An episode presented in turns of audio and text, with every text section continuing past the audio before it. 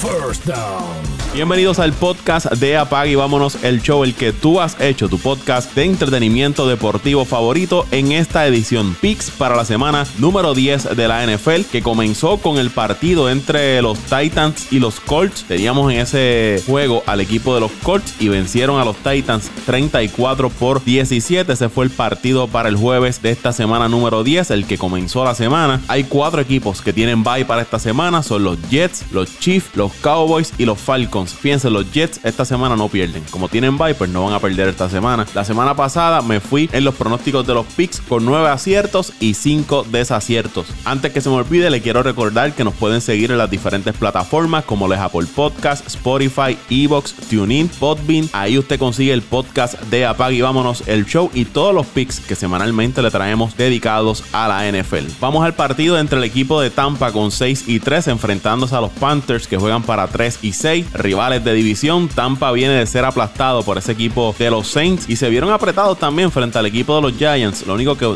lograron obtener la victoria en ese encuentro. Los Panthers no tendrán nuevamente a Christian McCaffrey, quien está fuera por una lesión en el hombro. Este puede ser un juego peligroso y se le puede complicar al equipo de Tampa. Como les dije, son rivales de división y esos partidos siempre son peligrosos. Además que el equipo de los Panthers, aunque no tendrán a McCaffrey, se las han arreglado durante toda la temporada para jugar sin él la mayor parte de la temporada y han convertido esa ofensiva en lugar de ser una que depende totalmente de lo que puede hacer McCaffrey, la han vuelto un poco más versátil y puede generarle uno que otro problema a esa defensiva del equipo de Tampa. Vamos a ver qué puede hacer Teddy Bridgewater por los Panthers cuando el equipo de Tampa le meta la presión, pero entiendo que Tampa es el equipo superior con mejor personal, con más veteranos en ese equipo y por eso me voy con los Buccaneers para llevarse el triunfo. Los Browns con 5 y 3 enfrentándose a los Texans que juegan para 2 y 6. Si Nick Shop juega por el equipo de los Browns, esto sería un problema para la defensa del equipo de los Texans. Y en el caso de los Texans, si Deshaun Watson y la ofensiva aérea del equipo de Houston logra tener un buen inicio, puede causarle problemas al equipo de los Browns, ya que su secundaria no es la mejor. Y entonces podrían neutralizar la ofensiva que pueda crear tanto Nick Shop como Karim Hunt por el equipo de Cleveland. Vamos a ver si Baker Mayfield es capaz, ¿verdad?, de mantener un juego a la par con Deshaun Watson. Eso lo veremos este domingo. Escojo a los Texans. Detroit con 3 y 5 recibiendo a Washington que juega para 2 y 6. La pasada semana vimos el regreso del quarterback Alex Smith al emparrillado. Luego de ser sometido a 17 cirugías en su pierna derecha, Alex Smith va a iniciar ese encuentro frente a Detroit. Lo hará por primera vez en dos años. Podría dar el upset frente al equipo de los Lions. Si Matt Strafford juega por el equipo de Detroit, me voy con los Lions para llevarse el triunfo. Si no, apunten por ahí. Veremos un upset y me voy con el equipo de Washington para llevarse el triunfo.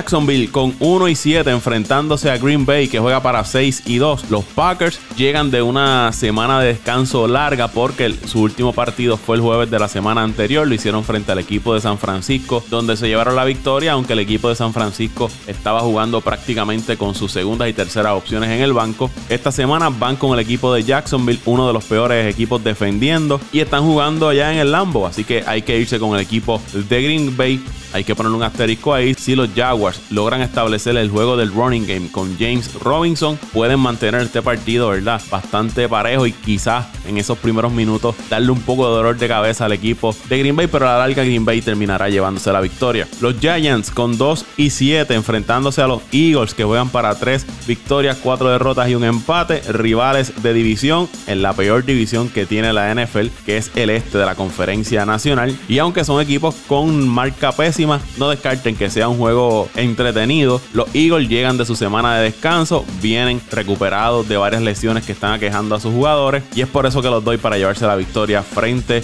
al equipo de los Giants. El único equipo invicto, los Steelers con 8 y 0, enfrentándose a los Bengals que juegan para dos victorias, 5 derrotas y un empate. Pittsburgh lleva 9 victorias consecutivas frente al equipo de Cincinnati. Hay que ver el estatus de Big Ben para este partido del domingo, ya que había sido incluido en la lista de reservas por COVID-19, aún sin Big Ben. Entiendo que el equipo de los Steelers deben llevarse el triunfo. Posiblemente los veamos más enfocando en el juego terrestre con James Conner. Además que los Browns será muy poco lo que puedan hacer frente a esa defensa de los Steelers. Los Bills con 7 y 2 enfrentándose a Arizona que juega para 5 y 3.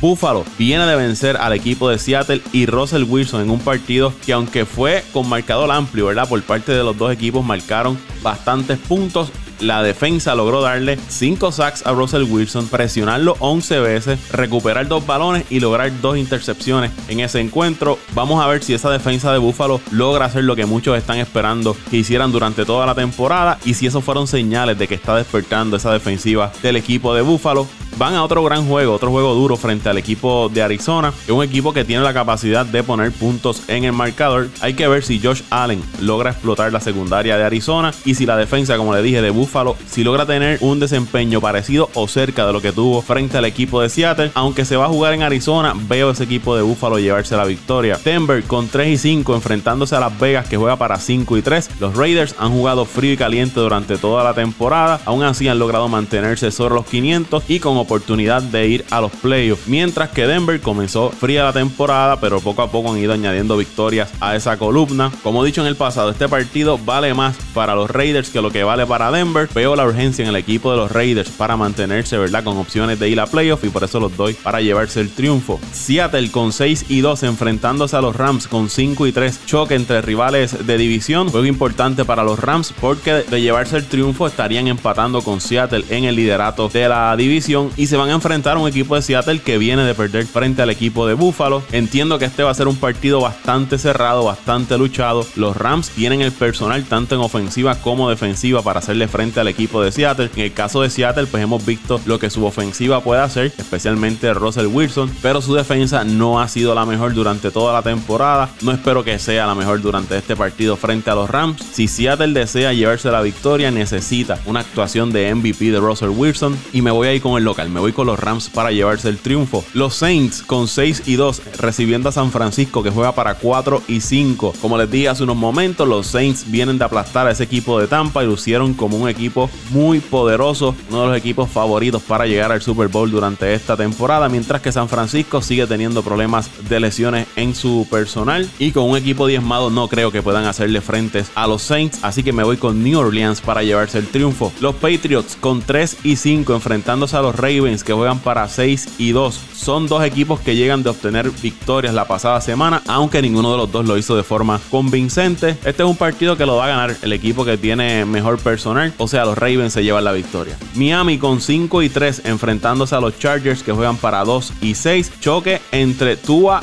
y Herbert, dos de los quarterbacks más prometedores que tiene la NFL en este momento, dos novatos que han estado luciendo muy bien.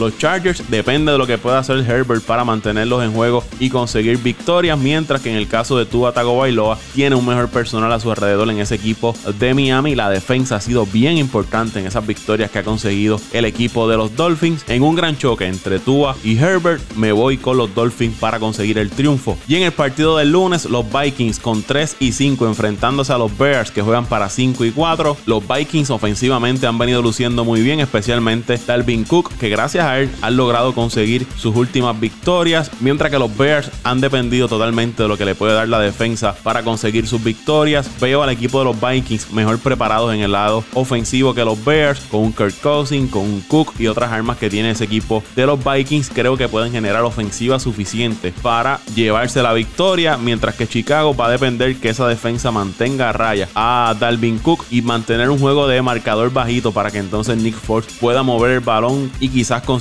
uno o dos touchdowns que le pueda dar la victoria al equipo de los Bears. Veo este encuentro un marcador bajito. Yo les diría menos de 40 puntos combinados entre ambos equipos y el equipo de los Vikings llevándose la victoria. Y no se sorprendan que la victoria sea por menos de un touchdown. Esos fueron mis picks para esta semana número 10 de la NFL. Los espero la próxima semana con los picks para la semana número 11. Les recuerdo que se suscriban, que compartan el podcast y nos dejen sus preguntas y comentarios. Apaga y vámonos el show.